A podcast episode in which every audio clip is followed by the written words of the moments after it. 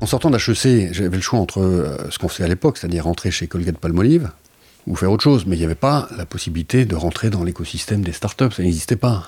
Et pour moi, c'était absolument inenvisageable d'aller travailler dans un grand groupe. Pour moi, c'était soit moi, entrepreneur, soit la France. Bonjour à toutes et à tous, je suis Alexandre Mars et vous êtes sur RCJ. Je suis ravi de vous retrouver pour un nouvel épisode de Pause, le podcast où on prend le temps. Le temps de s'arrêter, le temps d'écouter, le temps d'explorer, le temps de rire. Chaque épisode est l'occasion de marquer un temps d'arrêt pour aller à la rencontre de mes invités. Ces femmes et ces hommes sont artistes, chefs d'entreprise, écrivains, entrepreneurs, sportifs ou activistes, et ils ont accepté, le temps d'une pause, de nous livrer les dessous et les secrets de leur parcours. Sur le papier, mon invité est peut-être là où vous l'attendez.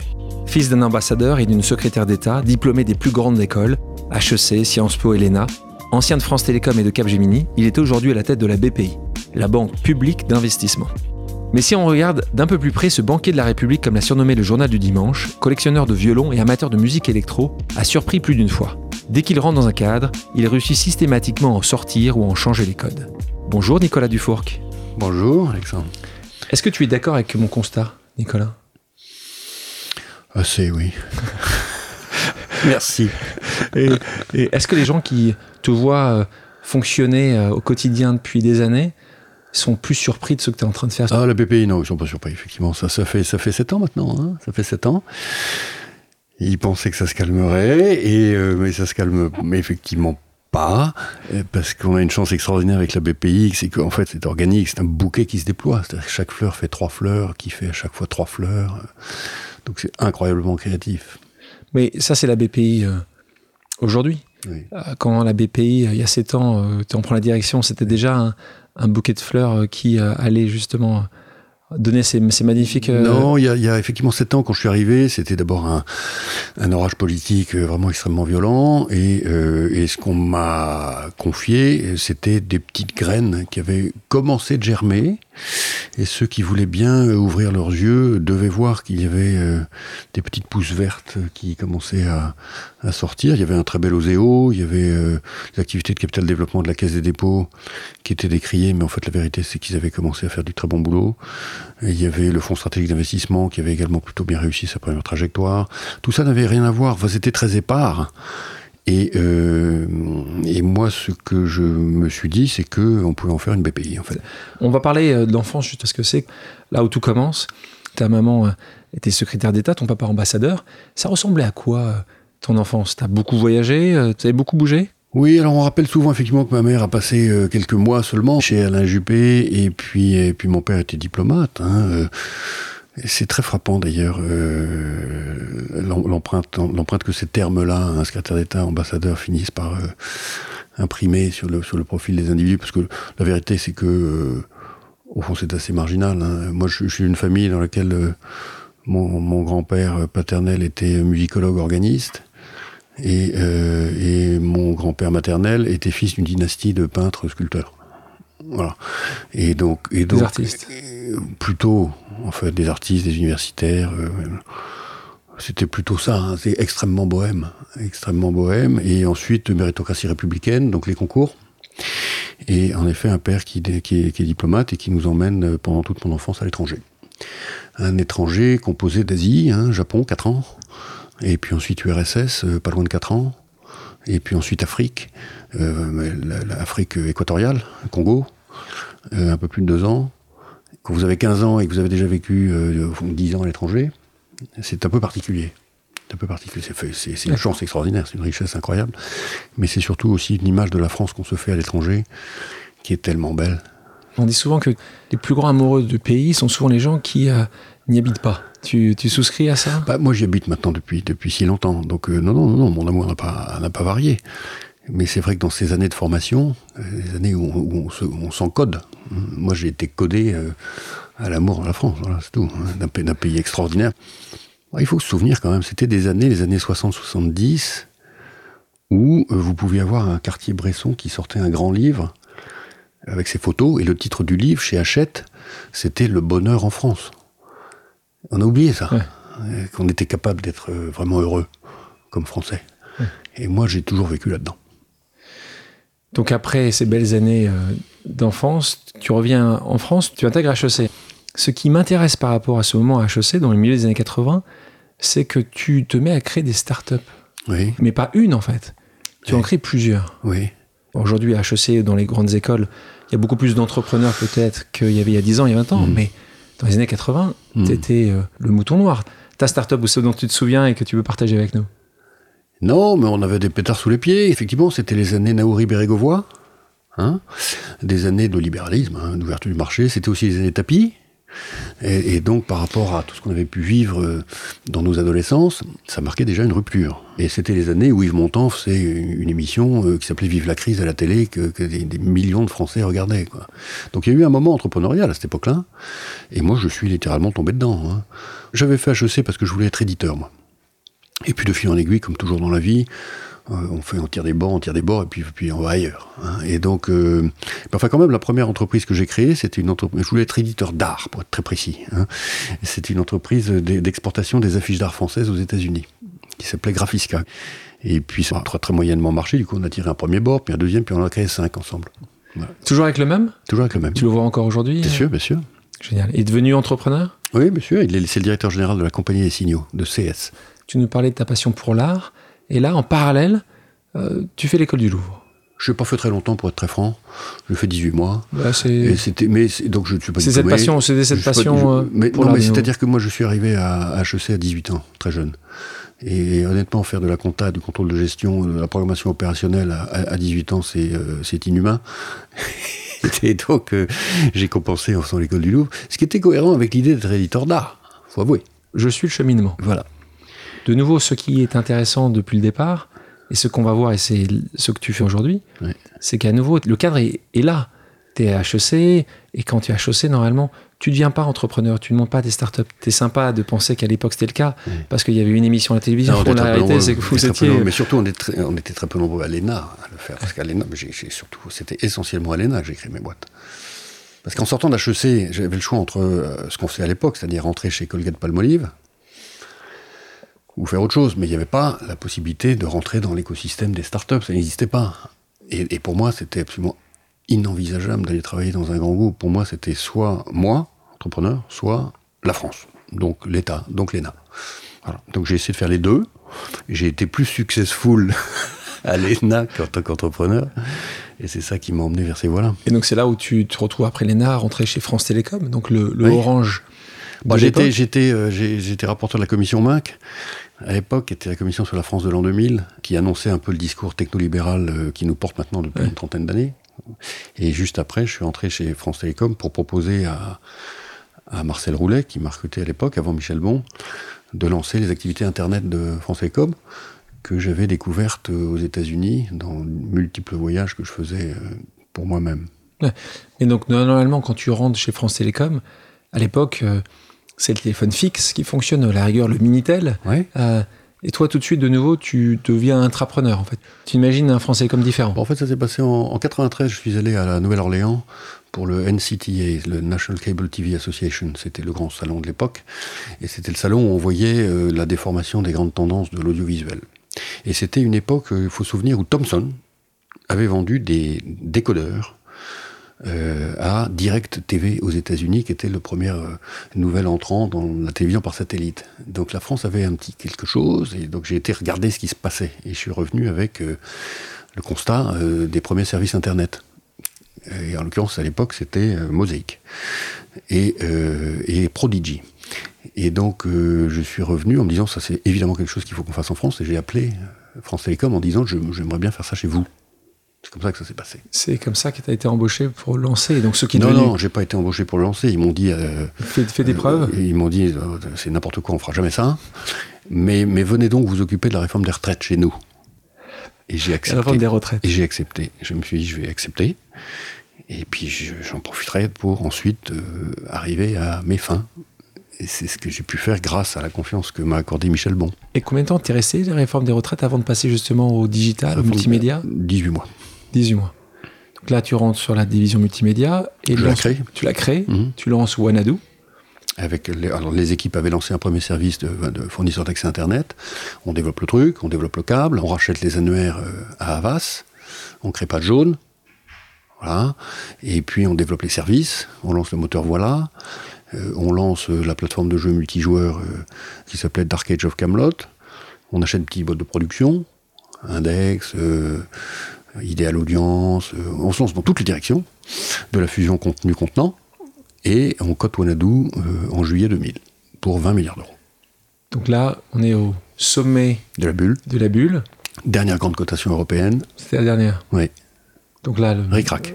le monde ric-rac, le monde, en tout cas le monde Internet se dégonfle. Ouais. Euh, quand tu es dans un grand groupe comme celui-là, Ouais. quand tout d'un coup, tu avais tous les faisceaux de lumière sur toi à cette époque-là, Oui. euh, donc certainement, euh, comme souvent, tu devais certainement apporter un petit peu de jalousie, en tout cas certaines personnes devaient être pas mécontents que tout s'écroule. Qu'est-ce qui se passe juste après? Parce que là, tu es dans la direction, pour m'en souvenir, tu es dans la direction, est-ce que Nicolas Dufour qui est le prochain, euh, prochain après Michel Bon, il y a tous, tous les, tous les signaux sont ouverts, qu'est-ce qui se passe à ce moment-là? Parce que tu restes pas, la vérité, on le sait Euh, aujourd'hui, c'est que tu moi, restes je, pas moi, je suis parti, je suis parti deux ans plus tard. Ben, ce qui s'est passé à ce moment-là, c'est que, euh, c'est- bon, bien sûr, il y a eu la bulle Internet, mais euh, ce n'était pas très grave. À la fin des fins, c'était embêtant pour les investisseurs. Wanadu euh, a perdu euh, 4-5 milliards d'euros de valo assez rapidement. On valait plus que, mettons, de mémoire, hein, 16 milliards à la fin, ou 17 milliards à la fin de l'année 2000. Euh, ça nous a pas empêché d'acheter FreeServe, le numéro 1 euh, britannique, et ça nous a pas empêché d'acheter le numéro 1 espagnol et de devenir le numéro 1 européen. Donc non, non, pendant les deux années qui suivent, la campagne se poursuit. En revanche, à côté, sans qu'on le voie, se noue le drame de la téléphonie mobile. Avec les enchères UMTS, qui coûtent des dizaines de milliards euh, de monnaie et qui vont très très largement euh, abîmer la structure bilancielle de France Télécom à l'époque. hein. Et la crise de France Télécom en 2002, celle, celle qui se noue euh, et qui conduit euh, au départ de Michel Bon, malheureusement, hein, qui était un très très grand manager, c'est une, une crise massive de l'endettement, absolument pas due aux investissements dans l'Internet, puisque les investissements dans l'Internet ont été faits qu'en papier. Oui. C'est une, une crise de cash, et c'est les tombereaux de cash qui ont été brûlés pour euh, la grande campagne de conquête européenne du mobile de France Télécom, aussi bien euh, en Grande-Bretagne avec Orange qu'en Allemagne avec, euh, avec un grand opérateur allemand qui très décevant par la suite. hein. voilà, c'est ça qui s'est passé. Et donc il faut imaginer un- une énorme boule de feu qui vient du mobile Ouais. et qui crame tout Qui à crame France Télécom. Et donc toi, qui étais proche de, de Michel Bon, Oui, tu es une victime collatérale. Quand il part, tu dis juste que tu vas faire autre chose ailleurs. oui. Tu as fini euh, euh, ta mission. Quel est ton sentiment à ce moment-là? Tu pars chez Capgemini. Mhm. Qu'est-ce qui se passe? Il te, il- il te propose de les rejoindre. Comment ça se passe à ce moment-là? Oui, j'ai reçu, un, j'ai reçu un appel. J'ai reçu un appel absolument euh, pour rentrer au comité exécutif de Capgemini et diriger toute la région euh, européenne. hein, pour, un, pour un métier qui est un métier de service informatique, alors absolument radicalement différent de ce que j'avais fait jusque-là. ouais. Ça m'emmène à découvrir la relativité des planètes. C'est-à-dire que dans les entreprises, les gens pensent toujours que leur, que leur entreprise est au centre du monde. hein, que le- on pense toujours qu'on est soit orange-centrique, soit Capgemini-centrique, etc. Mais quand on, quand on change d'entreprise, on mesure justement la relativité de tout et la complémentarité des métiers. C'est-à-dire qu'un métier de télécom ou un métier de fournisseur accès Internet ou un métier de contenu, ça n'a tellement rien à voir avec un métier de, de service informatique, Euh, relation client, le business model, la dureté, la pression, que euh, c'est quand même extrêmement enrichissant. C'est comme plusieurs pays en fait, hein, Mais- voilà, mais- de, de- de pouvoir être multinational du business. En 2000, tu te voyais euh, rester toi qui es un amoureux euh, patriote, amoureux de la France, Oui. tu te voyais rester euh, 20 ans, 30 ans euh, chez France Télécom. C'est une souffrance quand tu dois partir ou, ou tu dis juste une nouvelle aventure? En, en l'occurrence, ma maison, c'était vraiment Wanadu. Même si à la fin j'avais été promu et j'étais numéro 2 de France Télécom, hein, j'avais toute la branche grand public qu'on me demandait de moderniser. Mais je me souviens très bien qu'à l'époque, on, me disait tu devrais faire ci, on te propose de faire ça. Euh, J'ai eu des, très très belles propositions. Mais moi, je voyais euh, la possibilité de faire du Wanadu de l'époque. hein. Un, arbre immense. Un arbre immense. On avait, euh, honnêtement, on peut le dire, euh, parce que c'est vrai. euh, euh, on, était à Paris, tous les, fondateurs de l'Internet français quand même, hein, très clairs dans nos têtes sur ce que l'Internet allait faire et permettre de faire pour peu que la technologie rattrape nos rêves. Et la technologie a rattrapé nos rêves très très vite. Donc on avait vu Facebook, on avait vu les moteurs de recherche tels qu'ils sont arrivés, on avait vu les jeux massivement multijoueurs tels qu'ils sont arrivés. euh, et donc euh, il y avait à l'époque euh, la possibilité pour la France de créer un GAFA, c'était pas du tout exclu. hein. Et donc, en fait, ce qu'on avait en tête, nous, euh, moi, mon équipe rapprochée, mais je pense que c'était exactement le cas pour euh, Xavier Niel, hein, euh, on avait en tête l'idée qu'on peut faire un GAFA. Enfin, On peut faire un GAFA européen, c'est tout à fait possible. Et aujourd'hui, tu penses encore que c'est faisable? Non, cette bataille depuis a été perdue. Perdue. Elle a été perdue, elle a été perdue. Euh, à mon avis, vraiment, euh, si je fais une analyse clinique de ce qui s'est passé, c'est l'explosion de la bulle du mobile qui a tout brûlé. Elle a tout brûlé et donc, et donc les investissements euh, qui étaient quand même nécessaires pour faire un GAFA Internet européen euh, ont été euh, coupés très très largement. Et puis surtout, euh, cette espèce de bulle de, de créativité et de confiance en soi californienne dans, le- dans laquelle nous étions à l'époque hein, Bien sûr, tout est faisable. a été euh, anéantie Anéanti. par la vengeance du brick and mortar après euh, 2002. Ouais, Qui a été mis de côté et Qui qui est le c'est- brick and mortar, euh, comme on parlait à l'époque. hein. Ah non, oui, absolument. La classe dirigeante des entreprises du legacy, Je vous l'avais dit. hein, Je vous l'avais dit. Ça ne ah, marchera jamais. vraiment, vraiment vengée. Tu me parlais des GAFA, c'est intéressant. Mais est-ce que tu penses que c'est une bonne chose? Ah, Peut-être le GAFA que tu imagines à l'époque de. Wanadu, mais est-ce qu'aujourd'hui tu trouves que c'est une bonne chose un GAFA? Tu sais très bien la grande discussion qu'il y a aux Mm. États-Unis en disant Mm. Il faut casser les GAFA, comme a été cassé en 84 euh, les euh, AT&T à l'époque aux. États-Unis. Est-ce que, tu, est-ce que tu comprends ça? Est-ce que, tu, est-ce que tu penses que tu peux avoir des entités aussi puissantes Oui, que bien ça? sûr. On n'aurait jamais imaginé à l'époque euh, ce que sont devenus les hyperscalers. Ouais. Quand je dis GAFA, je veux dire un opérateur qui a, qui a une promesse de valeur assez complète, dans laquelle il y a l'expression de soi. C'est-à-dire que Facebook n'existait pas, mais on, on était en train de, de créer un site où tous les Français auraient une page perso. Bon, c'était Facebook. ouais. Mais c'était parce que l'idée, c'était que tout le monde doit pouvoir s'exprimer et, et- et communiquer. On, est- on était sur l'idée que le besoin de communication est illimité. Personne, je pense, n'était à, à ce moment-là dans l'anticipation euh, euh, des effets euh, potentiellement antidémocratiques des GAFA. Personne du tout. Non, non, non, non, c'était plutôt que sans fleur fleurisse. Et la, seule chose qu'on demandait, très clairement à l'époque, c'était qu'on nous laisse le faire et que l'État ne vienne pas réguler. En février 2013, après ces quelques années euh, chez Capgemini, tu deviens donc directeur général de la BPI, Banque publique d'investissement. Euh, Est-ce que tu peux expliquer aux auditeurs, la plus grande partie euh, savent ce qu'est la BPI, est-ce que tu peux expliquer simplement ce qu'est aujourd'hui une banque publique d'investissement? Et deuxième question que j'ai pour toi, est-ce que tu peux aussi expliquer pourquoi ils viennent chercher toi? Un entrepreneur, euh, à quelque stade que ce soit de son existence, la création, le développement, euh, l'innovation, euh, la croissance, le BFR, etc., etc., l'ouverture de son capital, doit pouvoir avoir un, accompagnateur extrêmement compétent, bienveillant, à hauteur d'hommes et de femmes, c'est la BPI. Voilà, donc c'est ce qu'on fait. On a donc euh, près de 200 000 clients et, ça va depuis le créateur dans un quartier de Seine-Saint-Denis jusqu'à euh, Orange ou Peugeot, dans lequel on a pris 2 milliards d'euros de capital il y a 18 mois.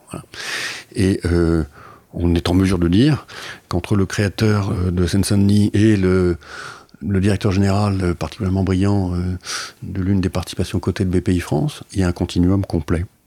C'est le même monde, c'est juste et ensuite, on s'arrête à ça. C'est-à-dire qu'on ne finance pas l'immobilier, on ne finance pas les infrastructures, on ne finance pas les collectivités locales, on ne finance que ces gens-là, Les entrepreneurs. les entrepreneurs, et dont je me suis à, à définir le portrait robot euh, dans le grand événement de la semaine dernière, là où on a reçu 52 000 entrepreneurs dans le stade de Bercy. Portrait robot dans lequel, euh, au fond, les, les qualités sont euh, sincérité, détermination, courage, singularité, conscience de sa différence, euh, audace, etc. etc. Tu es un vrai amoureux de l'entrepreneuriat? Ah, complet. Assumé. Totalement assumé. Oui. Et toi-même, tu l'as été, tu es devenu intrapreneur. Oui. Est-ce que pour toi c'est terriblement similaire, Oui, l'intrapreneur, sûr. l'entrepreneur Moi, je pense qu'il y, a mille- il y a- il y a mille manières d'être créatif dans la vie. quoi. hein. L'essentiel, c'est de, c'est de bien régater de manière à aller là où on vous permet de l'être. Hein C'est-à-dire que, que si je peux donner un conseil à ceux qui nous écoutent, c'est que quand vous commencez à vous sentir dans un univers qui vous rend moins créatif, il faut partir. Nicolas, la notion de public se traduit comment exactement? C'est l'État qui tient les manettes, à qui tu reportes, euh, qui dicte les priorités en matière d'investissement Alors, il y a plusieurs choses dans ta question. hein. Euh, Il, y a la, Oui. gou- il y a la gouvernance, euh, il y a euh, qui sont les détenteurs du capital de la banque, etc., etc. Donc, l'État à 50%, la Caisse des dépôts 50%. Il y a un ensemble de conseils d'administration dans lesquels on a des administrateurs indépendants, hommes et femmes, et puis l'État et la Caisse.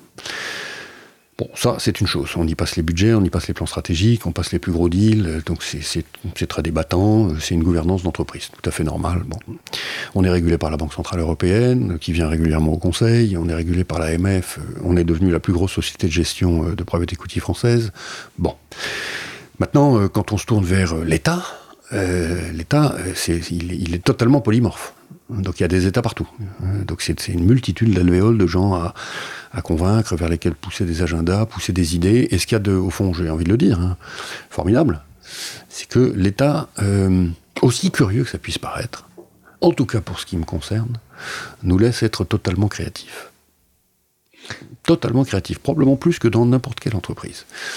il se trouve que tout ce qu'on crée euh, a plutôt tendance à marcher et rapporte même pas mal d'argent. Hein. donc on est très profitable. Du coup, cette machine là, qui est une machine de confiance créative, elle fonctionne honnêtement bien. Alors qu'est-ce qu'il y a de public? Je pense pouvoir vraiment dire que mon équipe, et puis en fait l'entreprise, hein, le, collectif des 3000 salariés, a euh, très profondément intégré euh, la question du bien commun, c'est-à-dire de qu'est-ce qu'on peut faire pour que la France aille mieux. Sur notre cible à nous, qui sont les entrepreneurs. Une fois qu'on a dit ça comme ça, et que par ailleurs on a publié nos valeurs, hein, qui sont euh, la volonté, l'optimisme, la proximité et la simplicité, tout devient possible. Tout devient possible. Donc on fait quantité de propositions à nos actionnaires en leur disant on pourrait imaginer de faire ça, et puis on pourrait faire ci. Et, en règle générale, on nous dit bah, bah bonne idée, allez-y. Tu as vu une évolution depuis que tu as pris ce poste-là? Parce que le succès amène le succès, comme on dit souvent. Oui. Tu parlais de bénéfices, les bénéfices sont publics euh, de la BPI. Oui, oui. Tu peux nous dire le montant des bénéfices on, fait un, milliard d'euros de résultats net par an. C'est un résultat qui rassure, à mon avis, les décideurs, en tout cas ceux qui sont à côté de toi. Donc comment ça se passe? Est-ce que c'était arrivé de proposer quelque chose qui a été refusé? Alors c'est pas facile euh, parce que parce que nos propositions sont quand même euh, en rupture souvent. Hein. C'est une très très grosse dépense d'énergie, une dépense d'énergie constante, mais qui à la fin des fins fait des combats euh, gagnés à la satisfaction de tous. Hein. Pratiquement tout ce qui fait les caractéristiques de la BPI aujourd'hui. Hein. Euh, est venu de propositions que nous avons faites et qui ont été euh, validées, qui, ont infusé. infusé. Je me souviens de ces discussions qu'on avait eues tous les deux, mmh. où tu me disais, on va aider les jeunes à découvrir un nouveau pays. Alors, évidemment, ça marche à chaque fois parce que tu. Et moi, je te disais, mais lequel dont tu parles, Nicolas? Et tu me disais, la France. Oui, c'est ça. Et là, pour moi, ça résume exactement qui tu es. C'est euh, des choses simples, mettre en avant euh, notre pays euh, en faisant des choses un peu innovantes. Le VTE, donc, euh, tu peux en parler en quelques secondes Comment tu as structuré et, pourquoi, les, pourquoi, les, Français ont besoin de redécouvrir leur pays? Non, mais ça part d'un constat qui est que les entrepreneurs disent tous j'y arrive pas, j'arrive pas à recruter des élèves des, grandes écoles des métropoles, écoles d'ingénieurs, écoles de commerce, premièrement. Deuxièmement, d'un constat qui est lié au fait que nous, on, vit immergé littéralement dans, le, dans, les jeunes générations, donc avec les, avec les jeunes, et on les voit malheureusement très souvent finalement déjà routinisé routinisé sans, sans même s'en apercevoir. Hein, euh, c'est-à-dire, en fait, euh, cherchant à ressembler à, des rôles modèles qu'on leur a de facto imposés sans qu'ils s'en soient aperçus. Donc des rôles modèles très globalisés, vont absolument passer leur vie à l'étranger le plus vite possible, euh, travailler dans des grandes entreprises, ils n'ont absolument aucune idée de, de, ce que ça va être. Donc finalement, libre. Or, nous, BPI France, on est, ce qui nous anime, hein, c'est de renforcer constamment le potentiel de liberté des gens. C'est vraiment fondamental. Et pour l'avoir fait moi-même, euh, je dis aux jeunes, euh, non seulement vous avez toute la vie pour aller à Singapour, mais nous, on va vous offrir la possibilité de vivre une expérience de liberté totale dans un pays que vous ne connaissez pas, le vôtre. Hein. et vous serez bras droit d'un patron de PME, et vous allez vivre la vraie vie, quoi. Euh, c'est-à-dire une vie sans cantine, sans comité d'entreprise, sans voyage surpayé, sans la, la vie, la vraie. Vous resterez peut-être, euh, normalement vous resterez pas, mais c'est pas grave, toute vos vies vous vous en souviendrez. Tu n'as pas répondu tout à l'heure à cette question, mais avant de devenir le directeur général de la BPI, tu n'as jamais exercé de fonction de banquier, jamais? Non, je m'étais fixé une interdiction catégorique de le faire jamais. Euh, et donc, mais pourquoi Alors, c'est cette question? Qu'est-ce qui se passe dans la tête et de qui pour qu'on te dise, Nicolas, c'est toi qui vas devenir le banquier de la République? Comment Qu'est-ce qui se passe en 2012 quand ça arrive? Qui vient de voir? Qui vient, ah, dire? euh, Emmanuel Macron, il m'a appelé à 1h du matin. Je me souviens très bien, dans la nuit blanche de ce mois d'octobre-là, 2012, en me proposant ce, job-là. Et euh, mon nom lui avait été suggéré par euh, un ami commun qui semble-t-il me, dit, me connaissait. Il, ne fera jamais ça, donc propose-lui. non, non, c'est pas ça. non, en fait, en fait, le métier, le métier de banquier est un métier absolument magnifique. Pour, pour peu qu'on puisse le faire, j'ai envie de dire, comme on le fait chez nous. C'est-à-dire en médecin de campagne des entrepreneurs. Est-ce que tu penses que Emmanuel Macron avait lu ce livre que tu as écrit Il s'appelle L'argent du cœur. Oui. Euh, et c'est quand même assez incroyable. C'est nouveau, c'est assez incroyable de penser que le patron de la plus grande société de gestion, si tu comme ça tu peux le décrire, mais un des plus grands banquiers aujourd'hui en France, a écrit en 1996 Mhm. ce bouquin. Évidemment, moi, ça me touche particulièrement euh, avec ce que je fais au quotidien, qui s'appelle L'argent du cœur. En gros, Oui. tu parles du don. Oui. J'avais eu euh, la possibilité de travailler pour Médecins du, Médecins du Monde. Donc pendant plusieurs années, en, en parallèle de tout ce qu'on se décrit, là, euh, la vie était riche à l'époque, à la réflexion. J'étais euh, chez Médecins du Monde. Et donc, Et, et à un moment, quand je suis rentré chez France Télécom, à l'époque, je, je me suis dit, je ne peux plus tout faire. En revanche, puisque je mets un terme à, à Médecins du Monde, je vais, quand même, je vais quand même me poser pour écrire tout ce que ça m'a appris et tout ce que je pense de la question du don. Voilà. la collecte. Et d'où ce. Euh, tu as déclaré dans une interview à la tribune, nous sommes des disrupteurs positifs de la banque. Est-ce que tu veux dire par là que les autres banques euh, ont un impact négatif? Non, elles, ont pas, pas- non, elles font un travail gigantesque. Simplement, elles sont. C'est très, très politiquement correct. C'est pas tellement ça. non, t'as dit gigantesque, ce qui est vrai, mais je te parle Oui, des oui, non, positifs. D'abord, elles ont beaucoup plus de métiers que nous. hein. Elles sont beaucoup plus grosses que nous. Nous sommes 3000. Et donc, on est une ETI extrêmement fluide. Moi, je connais tout le monde. C'est vraiment un miracle. Et puis, par ailleurs, euh, euh, étant beaucoup, beaucoup plus lourdes et tenues par euh, des chaînes du commandement qui sont elles-mêmes beaucoup plus longues, hein, elles ont parfois eu tendance à s'éloigner un peu du client. Et malheureusement, elles ont été très fortement euh, victimes de, des durcissements réglementaires qui les ont euh, conduits à, à accentuer un peu cette tendance de prise de distance par rapport à- au client final, sur laquelle elles sont en train en ce moment de revenir heureusement. Mais pour résumer, je vais vous dire, nous, BPI France, il y a des gens qui sont éditeurs d'auteurs, il y a des producteurs de metteurs en scène, nous, on est producteurs d'entrepreneurs. C'est-à-dire qu'un entrepreneur, pour nous, c'est que- c'est quelqu'un qui fait son film. Tu vas l'aider pour que ça soit un succès à la fin. On parlait des banques. Quand tu vois ces nouvelles banques qui se créent aux États-Unis comme Aspiration ou Good Money, qui mettent justement euh, cette, cette vision du, du bien social Oui. euh, au centre, tu penses que justement c'est là où ces grandes banques ou ces vieilles Mhm. banques vont être challengées parce qu'elles ont un peu oublié leur rôle sociétal Tu vois une évolution euh, positive de ce monde euh, bancaire? Absolument, et d'ailleurs, j'ai pas une vision négative du tout des banques, hein, de, de- de- de ces grands réseaux. binaire, je pense- je c'est pas du Ouais. tout binaire. hein. On est, on est sur des, sur des arcs-en-ciel de couleurs. euh. Pour moi, ce qui est le plus important, c'est le rapport à, à la liberté. hein. C'est-à-dire, euh, est-ce qu'à la fin des fins, on a rendu nos clients plus libres et plus efficaces et plus performants pour accomplir leurs rêves? C'est c'est comme ça le rôle du banquier. C'est tout. Donc, Et tous les, Et- tous les alors, banquiers de euh, France et de Navarre. C'est la base du Tech for Good. Tech for Good, c'est d'abord euh, Tech for Freedom.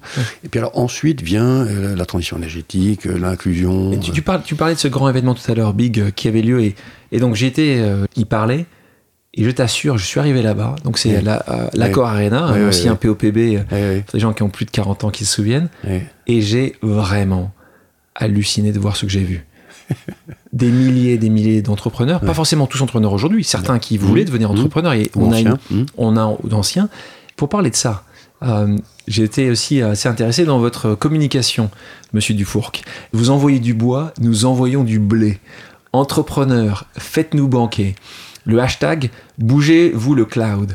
Euh, donc, tout ça rentre dans un modèle où tu Mm. ne l'imaginais pas une seule seconde. C'est comme l'accord Arena. Je n'imagine personne Mm. être capable de mettre ensemble dans Mm. une journée autant d'entrepreneurs. Oui.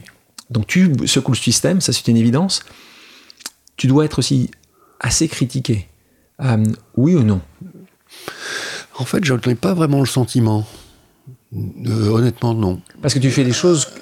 Encore une fois, tu ne certainement pas que- critiquer des entrepreneurs. Non, mais, Euh, mais, mais est-ce que tu penses que les- Moi, je les- pense qu'on contribue à réenchanter la banque. Et il y a, Donc il y des centaines de milliers de Français qui travaillent dans le secteur de la banque et qui sont bien contents que quelqu'un fasse le job, en fait. Donc non, non je Ils t'envoient leur CV Énormément, bien entendu. Hein et encore une fois, on a les mêmes contraintes que tout le monde. hein. On a la Banque Centrale Européenne, on a ce qu'on appelle le SREP, c'est notre bulletin de notes qui tombe tous les trimestres, on a les mêmes ratios, on est tout pareil. Tout pareil. Mais, euh, au fond, euh, on n'est pas, on n'est pas stockholmisé du tout par la Banque Centrale Européenne. quoi. Voilà. Euh, on pense qu'on peut continuer de faire une banque, une banque totalement solaire, tout en respectant les cadres prudentiels de l'union bancaire. Tu parcours la France, tu rencontres des tonnes d'entrepreneurs et de startups. Donc si on met de côté les Frédéric Mazella de Blablacar, les, Oui. les Julie Chapon de Yuka, Est-ce que tu vois d'autres startups que tu adores ou des entrepreneurs que tu apprécies énormément, que tu pourrais citer ou que tu aimes bien parce que tu dis, voilà, c'est les, les, prochains. C'est les prochains. T'en as quelques-uns? T'en as J'en ai, j'en ai de toute génération. c'est ça qui est chouette. Bah, c'est ça qui est formidable. Donc je ne dirais pas que c'est forcément les prochains. Hier soir, j'étais avec, euh, prenez Henri Marquetta. Henri Marquetta, euh, fondateur de la société Mécalac, lac comme lac d'Annecy. Donc Marquetta, il fait, euh, il fait les engins de chantier, les petites, les, petites bennes que vous trouvez partout dans les rues de Paris, qui sont adaptées au centre historique pour faire des travaux. C'est de la très haute ingénierie française. Il a créé cette entreprise. Magnifique entreprise. Extraordinaire entreprise. Bon, alors l'anecdote est la suivante. Henri, hier, me dit, euh, Nicolas, voilà, bon, euh, j'ai appris que dans tel endroit, une usine allait fermer.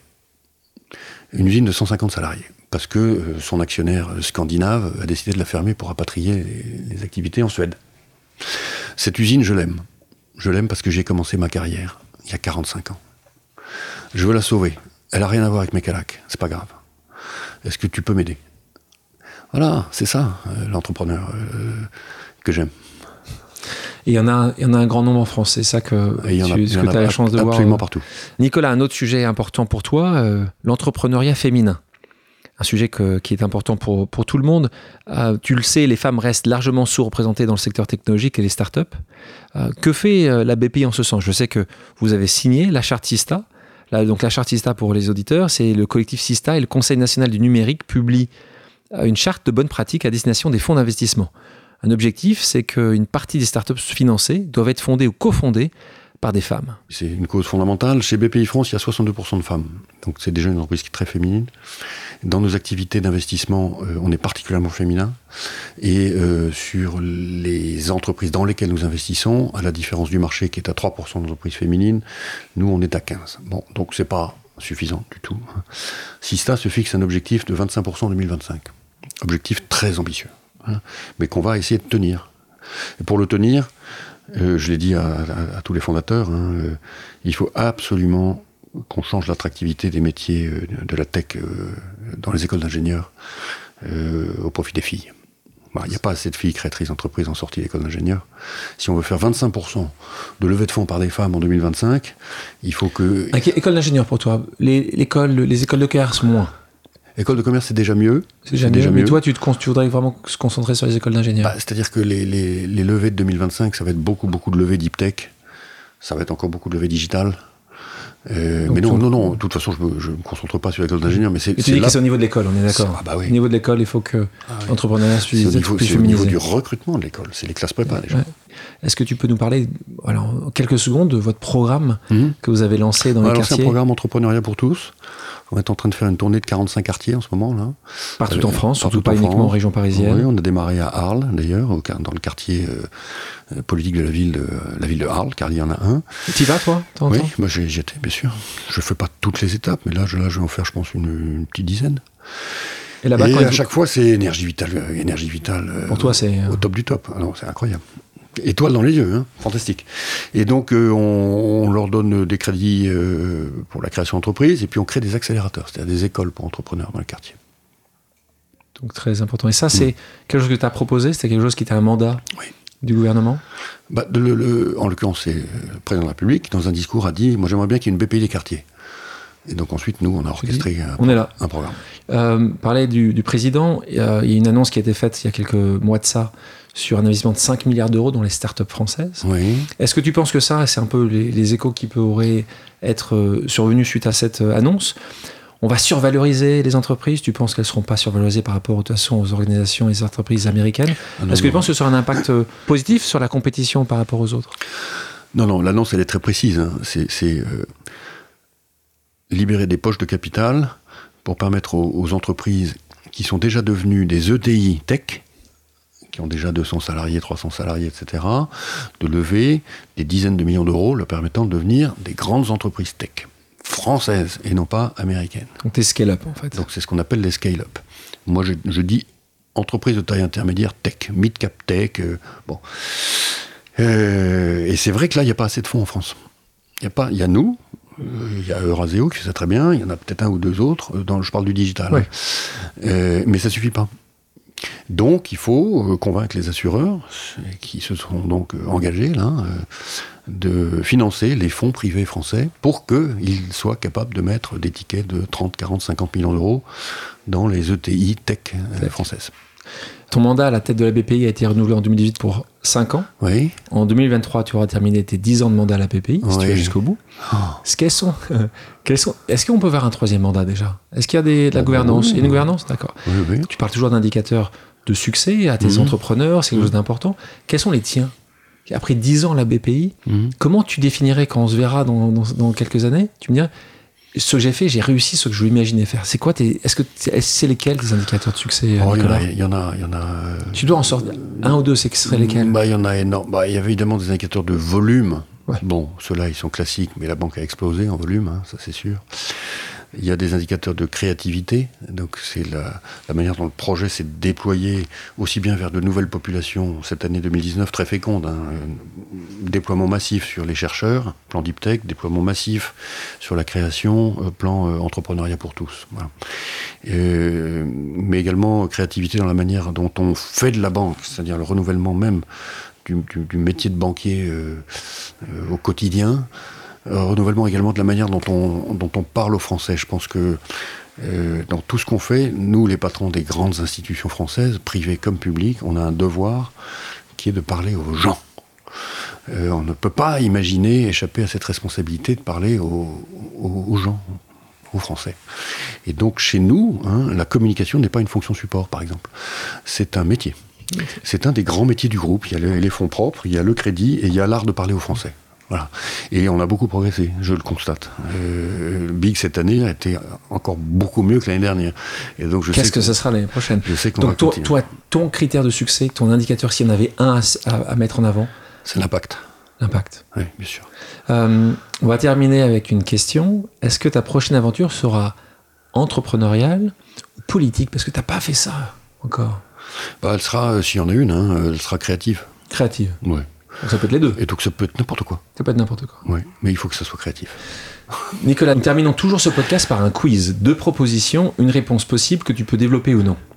Léonard de Vinci ou Elon Musk? Leonardo da Vinci ou Elon Musk? Oh, quoi, Non, mais c'est pas choisissable, ça. Ils il sont faut quand- pourtant. Ils sont tous les deux. Et non, je trouve qu'il y a... Ils ont tous les deux révolutionné le monde. Non, ça va. Start-up ou grand groupe? Hmm. Bah, plus, les, Tu peux pas me dire à chaque fois les deux, hein, ça marchera pas. Non, aussi. mais, mais ce qu'il y a, y d'extraordinaire quand on a un grand groupe, c'est de lui rendre toute sa liberté, quoi. Donc c'est l'esprit start-up dans un grand groupe. Ouais. Chopin ou justice? Ah, plutôt justice. Cacahuète ou pistache? Pistache. Sénégal ou Kenya? Sénégal. National ou régional? Bon, non, il faut faire l'Europe. C'est notre pays. Donc c'est même pas national ou régional, c'est Hmm. l'Europe. Euh, banquier ou entrepreneur? Entrepreneur. Nicolas, merci d'avoir accepté mon invitation. Merci Alexandre. Merci à tous d'avoir pris le temps de faire une pause avec nous sur RCJ. J'espère que l'émission vous a plu, inspiré ou fait réfléchir. Si c'est le cas, je compte sur vous pour soutenir Pause sur radio-rcj.info ainsi que sur toutes les plateformes d'écoute. À bientôt sur RCJ pour un nouvel épisode de Pause.